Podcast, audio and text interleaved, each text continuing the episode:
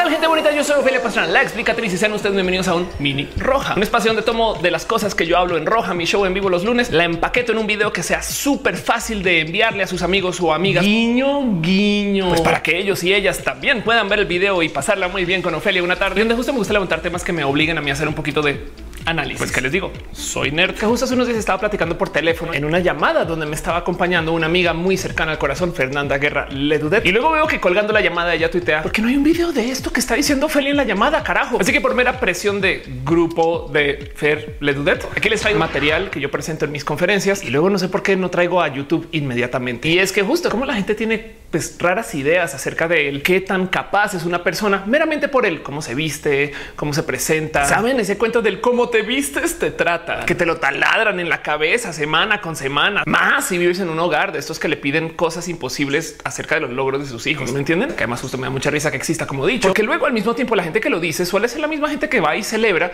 que alguien sea disruptivo, innovador, que rompa estereotipos. La máxima paradoja. Quiero que sea súper cool, raro, diferente, único y a la vez tienes que entrar a la norma, porque si no, entonces no te vamos a pelar. ¿Qué? En fin, una de las cosas que yo presento en mis conferencias es el cómo la gente piensa que el talento está completamente asociado a la etiqueta. Entiéndase, si tú te presentas súper, súper, súper bien, entonces evidentemente eres una persona muy talentosa. Y hey, si ustedes creen que una persona llega a su oficina en traje bien arreglado, bañado, peinadito, que cumpla con todas las reglas de la moda, si ustedes creen que esa persona es automáticamente una persona fidedigna, pues les tengo un espectacular multinivel que venderles acerca de las cosas que yo hago. El hexágono de la abundancia de la diversidad. No, la neta, en serio, nunca caigan en la trampa de pensar que alguien es más solamente porque se presenta bien. Les va a ayudar en el trabajo y en la vida. Pero del otro lado, parte de los motivos por los cuales me gusta presentar esto en conferencias es porque la gente tiene muy raras percepciones acerca de lo que le pertenece a las etiquetas, sobre todo cuando son etiquetas de estas que se viven en la diversidad. No, es que los hombres gays son este corte de personas. Es que las lesbianas son ese corte de personas. Y miren, nada en contra de los lugares recurrentes de la apariencia. Solo que me salta que hay muchas personas que asumen que la gente de cierta etiqueta se debe de ver solamente de un modo y que además ata calificativos de rendimiento o capacidad o logros a su dicha etiqueta a la cual pertenezcan las personas. Ahora, uno de los motivos por los cuales yo me cuestiono esto mucho viene de mi devenir como mujer trans. No mucha gente tiene marcos de referencia para saber qué esperar de la gente trans en general. Parecería que en esto del mercado de la diversidad, el nuevo producto es la gente trans. Entonces, pues no todo el mundo está muy informado de qué chingados significan las tres T's. Y si bien yo tengo mis propias experiencias alrededor del tema, voy a invitarles dos segundos a que hagamos un trocito de un video muy bonito que hizo Suri que Fish TV, donde le pregunta a la gente a ver si sabe. Una persona que pues se viste como mujer, pero realmente es un hombre. Transvesti, pues es el que se viste de otra forma. Transgénero es el que siente que no es su cuerpo. Y transexual es. Ay, no. Transvesti es, es un hombre que, se viste. Eh, transexual es el que, bueno, ya, el hombre que se opera para tener todos los órganos femeninos. Y transgénero, ese sí no. No, ese no tengo idea. Me imagino que que le gusta no bisexual, sino todo, le gusta todo. Es súper gracioso como cuando a una persona le preguntas trans, inmediatamente relaciona a un hombre. ¿Puedes explicar qué es una persona trans? Trans de tranza. ¿Qué? Mira la cantidad de veces que veo este video, güey. Es todavía me rebasa. Como que a veces cuando me encuentro con gente en la calle, de estas personas que me ven y que tienen sus ojitos todos blancos, todos abiertos, de qué está pasando con esta persona súper alta. Se los juro que sí se me cruza por la cabeza el será que es de estas personas como las que entrevistó Suri ese día que no tienen la más mínima idea. Pero bueno, justo ese es el punto. No saben nada de la gente de la T y por consecuencia, yo creo que entonces, sin querer queriendo, me he escapado del tener que encajar con algún estereotipo específico del qué tipo de mujer o qué tipo de persona debo de ser. Bueno, más o menos, pues porque sí existe una transnorma, por así decirlo, un estereotipo trans, pero aún así yo le he dedicado mucho tiempo de mi vida a pensar el cómo funcionan las etiquetas y qué significan y de dónde vienen. Y esto es lo que les quiero traer a ustedes hoy. Ahora, antes de eso, nomás por dejarlo en dicho, trans viene del latín de atravesar, lo cual quiere decir que tú puedes atravesar muchas cosas de estas que sobre todo se te asignan en el momento en el que nace. El doctor mira tus genitales y dice hoy va a ser niño no sabes. Pero no solo eso, ya decidiendo que es niño, entonces automáticamente ya saben que le va a gustar el color azul, los coches rápidos y que además le van a gustar las mujeres. No saben nada de eso, nada, nada. El bebé no ha nacido y ya están pintando su habitación de rosa. Güey, ¿cómo saben que porque tiene vulva le va a gustar el rosa? ¿Eso qué? Miren, no estoy para nada en contra de los roles de género, solamente estoy en contra de que sean obligatorios y que la gente no pueda transitarlos y mezclarlos y atravesarlos y cambiarlos con el pasar de los años. Pero no obstante, justo se nos asigna un rol al nacer y un género al nacer. Y todo esto, aunque los conservadores les encanta decir que viene de mirar nuestra genética y si tú tienes cariotipo XXXY, realmente viene de que una madre le pagó a un hombre para que mire a ver los genitales del bebé antes de que nazca. Que es raro si lo piensan. Mírale los genitales a ver. Honestamente se me hace más raro el hecho que tengan que codificar por color a los bebés a medida que crecen para que la gente sepa claramente cuáles son los genitales del bebé. No vaya a ser que se confundan. Necesito que la gente sepa que el bebé que tengo acá es un bebé que tiene estos genitales. Sépanlo, vean el color. En fin, en fin, me desvío. El punto es que justo se te asigna al nacer un género y un rol o unas formas de ser solamente pues, según lo que los doctores o tus padres decidieron en el momento de tu nacimiento. Porque además hay mucha gente que no encaja en ese supuesto único dimorfismo de la especie. Y de todos modos, los doctores dicen "Mm, eso que tiene, pues si quieres lo podemos hacer unos ciertos genitales, no? Y es de, ¿Qué tal si dejamos de operar a la gente intersexual que luego puedan decidir si se quieren inscribir a algún género en particular? No sé, sería chido una propuesta. Pero el caso y volviendo a la definición es que si tú atraviesas estas cosas que se te asignan al nacer, pues entonces eres trans. ¿Y qué podemos atravesar, profesora Ofelia? Pues si tú atraviesas las reglas de la vestimenta que se te asignan en el momento del nacimiento, entonces eres transvesti. Hey, cuando digo travesti, todo el mundo piensa en un hombre en falda. Es igual de travesti una mujer en pantalones, pero una mujer en pantalones se puso los pantalones. Un hombre en falda es causal de despido. Piensen en eso. Si tú atraviesas el género, tu expresión de género sin importar la ropa, o sea que te quitas toda la ropa y que entonces sigues identificándote con un género diferente con el que se te asignó al nacer, entonces eres una persona transgénero. Que hay gente transgénero que se ha operado, por supuesto, claro que sí, sobre todo si es estas cosas que son relacionadas con lo estereotípicamente considerado de la belleza del género. La gente transgénero también tomamos hormonas. Pues básicamente vivimos un género diferente a lo que se nos asignó al nacer. Y entonces, ¿cuál es la diferencia con transexual, Ofelia? Pues ahí está que transexual atraviesas el sexo que se te asignó al nacer. Esta es una definición muy fría y muy seca, porque yo sé que hay mucha gente que está en contra del concepto de que se le diga a una persona trans transexual, porque implica que lo que importa son sus genitales. Lo entiendo, pero el tema es que si hay gente que no transiciona de género, pero sí transiciona de sexo. Érase una época cuando se decía que una persona transexual es quien se operó sus genitales. El mero hecho de que tengamos transexual y transgénero implica que, pues sí, hay gente que cambia su género y que los genitales no son parte de esa mezcolanza para que tú le puedas dar el espacio, el respeto a una persona del género del cual se inscribe sin necesariamente estar pensando en oh, ya se operó o no. Hasta que no se opere, no sabré si le puede decir si es mujer o no. So I'm here with Alicia Menendez. First off, you're beautiful. Thank you. And what's so amazing about you is that if I were to look at you, I would have never not known that you weren't trans. So who was the first person you told your sis to? I have never been asked or felt the need to tell anyone that I was cis. Do you have a vagina? Pero bueno, el punto es poner la condición de que no te considero transexual hasta que te opere. Incluiría pedirle a la gente que pague por ser transexual. Y eso no está tan chido. Por consecuencia, entonces más bien mucha gente lo que usa es solamente el si siente disforia por sus genitales. Si los genitales son parte de la mezcolanza, entonces eso es lo que sería una persona desde la definición de la palabra transexual. En el mundo angloparlante, Estados Unidos y demás, la gente que habla acerca del mundo trans adoptó el término transexual de modos muy despectivos, sobre todo porque luego se adoptó en el porno, motivo por el cual hay un movimiento estadounidense para tratar de eliminar la palabra y está bien, se vale. En Latinoamérica no está tan presente, pero aún así entiendo mucho el por qué hay gente que aboga porque la gente transexual no esté tan presente como la gente transgénero, porque en últimas, y estoy de acuerdo con esto, no se debería tratar acerca de tus genitales. Pero ojo, no más por dejarlo en dicho, hay gente que no quiere cambiar su género, pero sí quiere cambiar sus genitales. Y entonces esa gente técnicamente sería transexual. El punto es agarrémonos de lo que dicen las palabras y el prefijo trans. Y eso es lo que significa las diferencias en las test. También de paso el motivo por el cual tenemos tantas palabras que inician con el término trans, porque justo estás atravesando algo. Y de paso en el latín también hay un término para cuando alguien se alinea, que es cis. Ahora, como la gente cis género suele ser cis vesti y cis sexual todo el tiempo, se le resume a que son cis y ya tú eres una persona cis si no eres trans, pero no cosa, o sea, no, yo soy una mujer biológica. Tú eres una mujer no biológica. Es de güey, yo no soy cyborg, quisiera, pero yo no soy cyborg, la neta. Si yo no soy biológica, entonces desde el mero hecho de que se ponen ropa también, la gente sí, pues tampoco es biológica, si lo piensan. ¿no? Y de paso, nomás por dejarlo en dicho, que no se les olvide que lo identitario es exactamente eso. Ustedes se pueden inscribir o no dentro de cualquier etiqueta a gusto y deberían de ser ustedes quien deciden a qué etiqueta pertenecen, no que alguien decida por ustedes. Si ustedes están pensando en decirle a alguien, hey, tú realmente no eres transvesti, eres transexual, eso es violento. Dejen que cada persona decida cómo es y cómo cumple a qué se quiere inscribir y luego le damos su respeto sobre pues como sea que se identifique. De paso, también nomás por dejar en claro que no se les olvide que existe gente trans que es no binaria. Eso es otro tema y vayan al video de la gente no binaria. Guardemos eso aquí en el cajón. Como sea, justo el tema de la diversidad es un tema que siempre me ha traído muy al corazón, ya que la diversidad por lo general se suele ver desde el punto de vista del cómo la toma un grupo en específico y entonces qué deberíamos de saber acerca de este grupo en específico. Saben como que si ustedes van al canal de YouTube de una persona intersexual, entonces va a ser como esta gran escuela de qué hay que saber acerca de la gente intersexual. Si vamos al canal de YouTube de cualquier persona con alguna discapacidad o alguna capacidad diferente, pues lo que vamos a ver es justo cómo lidiar con personas que estén transitando por esta situación o condición que tiene esa persona. Está bien. La verdad es que justo tener enfoques específicos, pues es parte del cómo nos vamos educando y construyendo.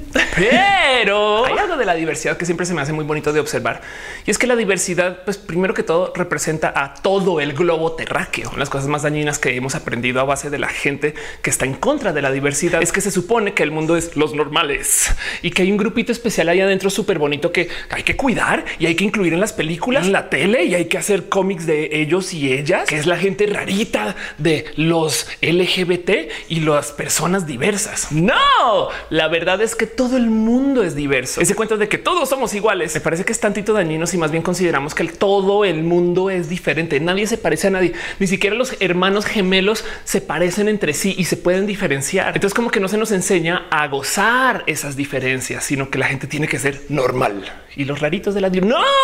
Y lo digo porque justo cuando yo voy a presentar esto en empresa, siempre les digo, se han dado cuenta como su empresa, yo sé que no pasa en todos lados, pero como su empresa a veces cuando llega junio cambia el logo por un logo de bandera LGBT. Y si ustedes han trabajado en empresas grandes o han estado en espacios corporativos demasiado serios, seguramente se han topado con alguna situación donde pues por motivos de la vida han querido cambiar el logo de la empresa un poquito pues, para que se vea más chido en la presentación de PowerPoint o para que el cliente donde le vamos a presentar entonces se sienta como aludido de wow, cambiaron los logos de su empresa para que sean como los de mi empresa. Qué chido. Saben que siempre se encuentra con este gran esfuerzo interno de no, no, no, no, no, no, no. A ver, Ofelia, espera, cómo estás tratando de cambiar el azul de la empresa? Todo el mundo sabe que es azul ultramar 0 a 49 7 B. O sea, me haces el favor y devuelves ese logo al estándar. Pero llega junio y la bandera, vamos a poner bandera en todos lados y así de entonces si se puede cambiar o no se puede cambiar, si se puede cambiar. Pero pues sí, es que la diversidad es muy importante. Y la pregunta que me encanta hacer en esta situación es el si se han dado cuenta que es que de todas las causas posibles, parecería que la diversidad sí es un motivo lo suficientemente importante para que se permita hacer el cambio. Cuando digo causas posibles es que hay muchas causas, movimientos feministas, el día del cáncer de mama, movimiento de liberación millennial, porque es tan importante la diversidad. Y miren,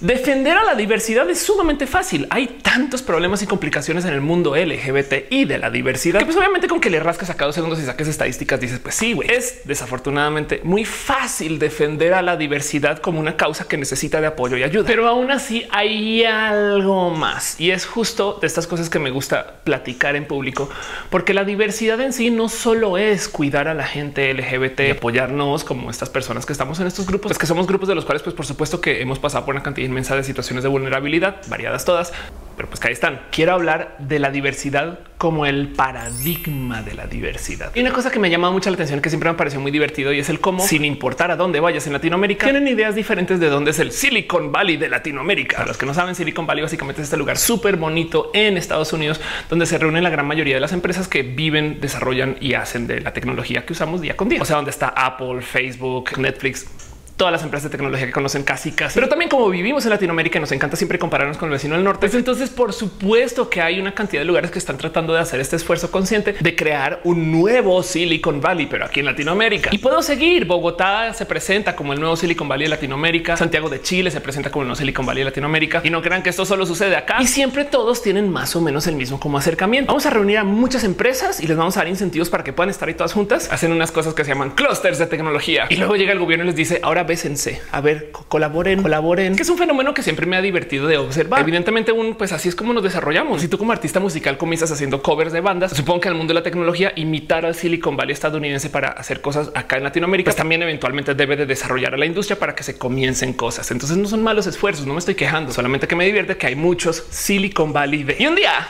tuve chance de preguntarle a un verdadero veterano del Silicon Valley el por qué está ahí el Silicon Valley. Y cuando digo veterano es que estoy hablando de de estos Linuxeros de barba, saben, casi mago que recuerda el uso de la computadora desde antes que existiera el mouse. Y le hice esta pregunta justo por qué el Silicon Valley está ahí donde está el Silicon Valley, como que esperando que me diga algo tipo no, pues es que aquí fue donde se crió Shenlong cuando estaba creciendo. Y mientras tanto yo así de ajá, cuéntame más acerca de este tal Shenlong. ¿Es un dragón? Y no resulta. Esto es unas cosas que están bien, bien documentadas. El Silicon Valley está ahí porque hace buen clima. Digo, evidentemente hoy está ahí porque está ahí. Entiéndase, las empresas que se instalan ahí, pues ya se conectan a un ecosistema súper desarrollado que tiene una cantidad de beneficios para quien llega como persona nueva y demás. Pero resulta que en estos momentos de guerra mundial y postguerra, la gente que tenía empresas que lidiaban con tecnología necesitaba que sus programadores y desarrolladores de tecnología trabajaran más tiempo. Y el mejor modo de lograrlo era fácilmente instalarse donde menos tuvieran que batallar contra el clima para poder trabajar más tiempo. y pues estos de estos temas que a gusto me traen como con mucha risa interna de güey, mientras tanto los otros acá batallando cabrón por tratar de hacer que un espacio despegue como Silicon Valley y allá lo hicieron por el sol. Pero luego mucho tiempo después tuve chance de asistir a una muy bonita conferencia que presentó Sam Altman aquí en México. De hecho era cuando trabajaba con Platzi hace unos años. y pues Sam, por si no saben, básicamente es la cabeza de un fondo de inversión o incubadora o aceleradora, un espacio donde se desarrollan negocios para el Silicon Valley, negocios muy famosos. Digo, y Sam en algún momento en su plática dice que lo importante del Silicon Valley y por qué funciona como el Silicon Valley es porque es queer. Y yo mientras tanto estaba aquí en mi silla de qué, qué, qué, qué? O sea, a mí me dijeron que el motivo por qué el Silicon Valley está es porque es el clima, no porque está lleno de gays y jotos y trans. Pero su punto es bien, bien, bien chido. Lo que dice Sam es que justo la mentalidad de la diversidad es mucho más que solamente aceptar que una persona que tú no identificas como hombre le puedas dar su lugar como hombre. El músculo de la diversidad realmente es el entender que las cosas no son para nada como tú te las imaginas. Y por consecuencia, si tú vives en la diversidad, que pasa esto también aplica para la gente que es muy cosmopolita o que está en ciudades donde hay como mucho flujo de inmigración. Les toca ver gente que traen cuerpos diferentes y modos de vida diferentes. Y es justo esto lo que propone Sam, que el mero hecho de que tú traigas este músculo en tu cabeza que te ayuda a procesar que la gente no es como tú crees que, es, las cosas no son como tú crees que son. Entonces eso luego eventualmente llega a afectar el cómo procesas tú las ideas. Entiéndase la mentalidad de la diversidad, el internalizar la diversidad como concepto implica que tú te vuelves más dispuesto, dispuesta a aceptar las cosas con un sí y luego veremos o un sí, pero hagamos estos ajustes en vez de un de plano. No. A ver, les doy un ejemplo. Aquí en México nos aprendimos a reír de una situación que apareció en una película, una película de paso, donde un junior le propone a su papá que por qué no se hace un negocio súper cool donde se le vende gasolina a domicilio a la gente que está trabajando en sus negocios, en sus empresas. La película fue un hit, entonces mucha gente reconoce el cuento de las famosas gasolineras VIP como la seña de la idea fallida de un junior que simplemente no está conectado con la realidad. El tema y es que lo que dice Sam es cuando él sale de Silicon Valley y ve cómo en Latinoamérica se proponen negocios nuevos, él decía es muy común que la gente traiga el no opuesto. Y yo sé que ustedes me entienden con este caso. Alguna vez han tenido una idea y se la han presentado a un amigo y su amigo de repente publica aquí un decálogo de todos los motivos por los cuales tu idea no va a funcionar. Oye, Juan, es que quisiera hacer una tlapalería de barrio aquí en la Roma. En la Roma, la Roma ya no es barrio con para que digas de barrio. O sea, ¿qué te pasa? Tlapalería. ¿Quieres quebrar mañana o qué pedo? Y normalmente ese feedback de todos los motivos por los cuales tu negocio no va a funcionar viene de un espacio bonito en el corazón. Pero si lo piensan, realmente es decirle que no a una idea que ni siquiera se le ha dado chance de existir. O sea, ya falló en la cabeza de la gente que está criticando. Ni siquiera le dieron chance en su imaginario. Sam dice que en los espacios donde hay un alto manejo de diversidad, pues la gente está más dispuesta a aceptar las cosas que no son el estándar. Y es que en eso sí le entiendo un chingo. Si se te siente una persona enfrente que no cumple con las reglas de lo que en tu cabeza es el así se deberían de ver los hombres, pero te dice yo soy hombre, tú deberías de automáticamente decir, pues bueno, eso me dijo. Sí, qué chido. Cuéntame más acerca de lo que sea que me ibas a contar en vez de clavarte en el es hombre, es mujer. Necesito saber inmediatamente ya alguien que me diga, le puedo tratar bien, le puedo pagar menos, puedo cosificarle, puedo sexualizar su ropa. Necesito saber ya es hombre o es mujer, es hombre o es mujer. Como que lo que dice Sam es que si tú tienes esa mentalidad de aceptar las cosas raras, cuando te proponen ideas nuevas, lo primero que comienzas a pensar es en el qué hay que cambiar o qué hay que hacer para que esta idea funcione. Parte del motivo por el cual lo decías, porque justo las empresas que pasan por Y Combinator se veían muy feas cuando eran bebés. Airbnb, ya hay hoteles, Dropbox, güey, ¿quién va a guardar sus archivos en la nube? Reddit, güey, ya hay foros. Y puedo seguir, pero el punto es que todas estas empresas justo se toparon con un buen de personas que se sentaron a dar el va, vamos a trabajar estos ángulos para ver si podemos cambiar cosas para que la gente luego entienda que este producto tiene cabida y es válido. Y eso es la diversidad. Te enseña a comulgar con la diferencia y te enseña a ceder y a maravillarte con lo nuevo y hasta soñar un poquito, en mi opinión. Y vuelvo al caso de Javi Noble y las gasolineras VIP, porque justo aquí en México y creo, supongo que Latinoamérica, nos reímos mucho de la idea de un junior que proponía el llevarle gasolina a precio extra a la gente a sus oficinas y nadie se sentó a pensar si era un negocio válido. Ay, sí, es un idiota.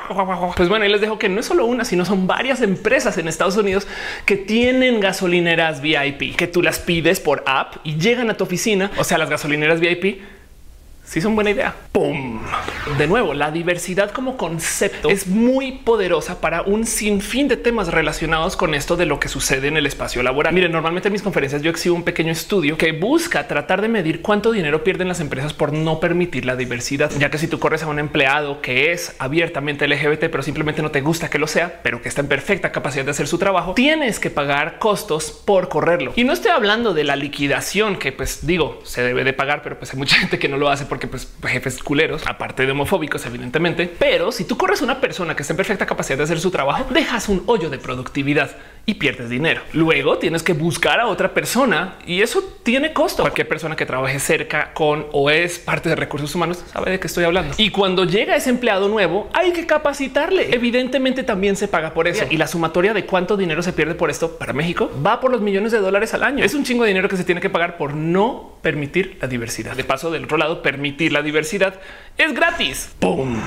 Justo este video quiero aterrizar un poquito más acerca del concepto de lo poderosa que es la diversidad y como mucha gente lo tiene culturalmente hablando infravalorada. Hoy es que hoy vienen a hablar acerca de la diversidad y nos trajeron una persona que nos va a contar su triste historia de cómo le fue mal en la vida, pero ya se superó y está haciendo sus artesanías y le va súper cool, que es chido. O sea, tampoco está para nada mal escuchar las historias desde él, cómo alguien que vive con dificultades salió adelante. Pero de nuevo, yo siento que poco se hace para comunicar la diversidad como esta cosa que todo el mundo vive y atraviesa. Hay gente que es diversa solamente porque decidió tomar una carrera que no es la que se le pedía. Amigos y amigas bailarines, magos, payasos, cantautores, todo eso es una forma de diversidad. Hay gente que le discriminan por su color de piel, hay gente que le discriminan por su altura, hay gente que le discriminan porque compró un teléfono Android no un Apple. Tan difícil nos es aceptar que nadie es igual a nadie. El estar predeterminados a negarse a las ideas locas ha sido cosa que acaba siendo abusada por toda la gente que es disruptiva. Básicamente asume que la gente les va a menospreciar y de repente pum, una cantidad de historias muy bonitas con esto. Pero yo creo que mi favorito es este cuento de cómo una vez un grupo de Batista compuesto por personas que estaban en la cárcel, lo cual quiere decir que no tienen internet para prepararse. Arrasó en un concurso de debates con gente que estaba estudiando en Harvard, que para dejarlo en claro, Harvard es donde se gradúan los mejores abogados de Estados Unidos y también sus presidentes. Entonces que de repente ven un grupo de gente que no está en la universidad y que además está en la cárcel y que se los lleve por delante, habla acerca justo del cómo aún la gente que tiene un alto nivel de acceso a información, educación y sistemas de formación puede caer en el hoyo de asumir que las cosas solamente pueden ser de un modo y pues así no es la vida. Las cosas son de millones de modos. Las etiquetas se nos suele enseñar que son algo que tenemos que eliminar. Ay, no, ya es que no somos todos humanos. O sea, ya Dios. Pues hey, primero que todo, hay gente que no se identifica como humana y no les culpo de paso. Entiendo, supongo los humanos somos personas horribles, pero no porque alguien tenga problemas con que yo soy mujer y con que yo soy mujer trans. Tengo que andar por la vida diciendo hola, soy Ofelia, un placer humano. no, o sea, sí me identifico como humana, pero también me identifico como mujer humana y como mujer trans humana, como mujer trans colombiana y como mujer trans mexicana y con muchas etiquetas más. Tiene mucho más poder el añadirnos todas las etiquetas que se nos ocurran, por mínimas que sean, por cuánto se pisen, que bisexual, pansexual. Yo pues, pues saben que yo si quiero puedo ser bi y pansexual al tiempo. ¿Cómo le ven?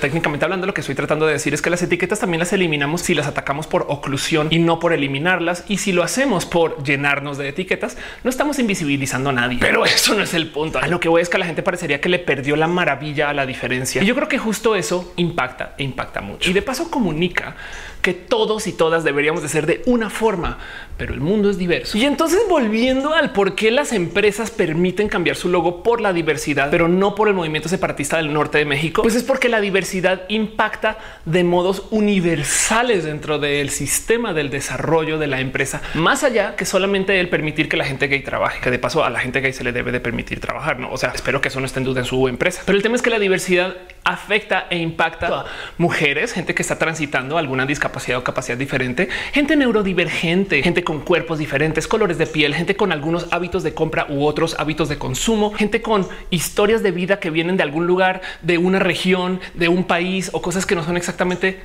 la norma. Y es que además se ha creado esta leyenda de que la gente LGBT es más débil.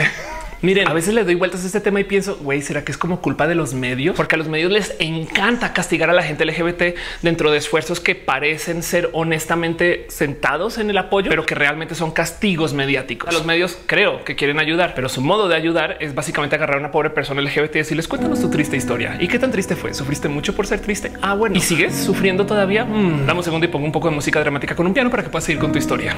Que si se ponen a pensar, el hecho de que una persona abiertamente LGBT esté en su empresa implica que esa persona en potencia le dieron lata en el colegio, en el kinder, en su familia, en la universidad y en todos los otros lugares de trabajo donde sea que haya estado. Lo cual quiere decir que para que esté ahí sentado o sentada o sentade ha pasado por una cantidad de cosas y ahí sigue. Si eso no es una señal de fortaleza, neta que no sé qué es. Si una persona LGBT es capaz de decirle a sus padres, vete a la chingada, porque yo soy así y porque yo voy a vivir así y porque yo no voy a cambiar por ti y demás. Esa misma persona también, por supuesto, que tiene los caminos dentro de su corazón para decirle a su jefe, estás robando, pendejo, o estás haciendo las cosas mal. De hecho, si tomamos una de estas listas de las cosas que identifican a los líderes en las empresas, vamos a topar que muchas de las situaciones que formaron a los líderes son las cosas que vive la gente LGBT casi que de a diario. Débiles, ¿Dónde? Si la formación de la persona abiertamente LGBT implica que tienes que construir verdaderos cimientos sólidos para que no se te caiga la casa cuando de repente alguien te diga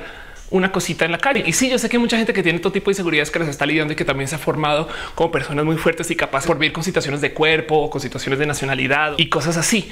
Pero es que el tema es que de la gente LGBT se creó la leyenda de que son débiles, que hay que cuidar, porque entonces no vaya a ser que se ofendan los pobres frágiles. No, el tema es que luego de que toda tu vida te han dicho que eres una cosa que no eres, pues evidentemente trae la mecha así de cortita para cuando alguien más la dice después. Trans de transa. O si lo piensan de otro modo, alzar la voz es exactamente lo opuesto de ser débil. Son la generación de cristal. Ya no aguantan nada, lloran por todo. Y es de, a ver, no momento, desde mi punto de vista, no decir las cosas y aguantar es lo que haría alguien débil y hay que romper con eso. La mentalidad de la diversidad es una construcción muy bonita, en la cual sería más chido que más gente pudiera comulgar con ella. Le agradezco la vida el yo ser una persona diversa, porque entonces mi vida trans me ha obligado a aprender estas lecciones, que a veces son cosas tan chiquitas como entender que diversidad es mero saber que hay cosas que no te van a gustar de lleno, pero que tienes que permitir y respetar y cuidar y abrazar. Con la excepción de los movimientos intolerantes. La ironía de la tolerancia es que para que pueda existir, pues obligatoriamente no puede permitir la intolerancia. Y de nuevo, dado que el mundo es naturalmente diverso, es completamente gratis permitirlo. Los que pagan son los que tienen esfuerzos de exclusión. Y justo cuando se trata de la diversidad como un abstracto, como un esquema de vida, pues entonces pasan cosas muy bonitas que además le hablan a la creatividad. Hey, como regla de cajón, las peores ideas son siempre las que invitan al tribalismo. Piensen en eso. Y que nunca se les olvide que el talento de una persona es totalmente ortogonal a su etiqueta y que las etiquetas son cosas muy bonitas que deberíamos de celebrar. El mundo sin etiquetas es un poco triste.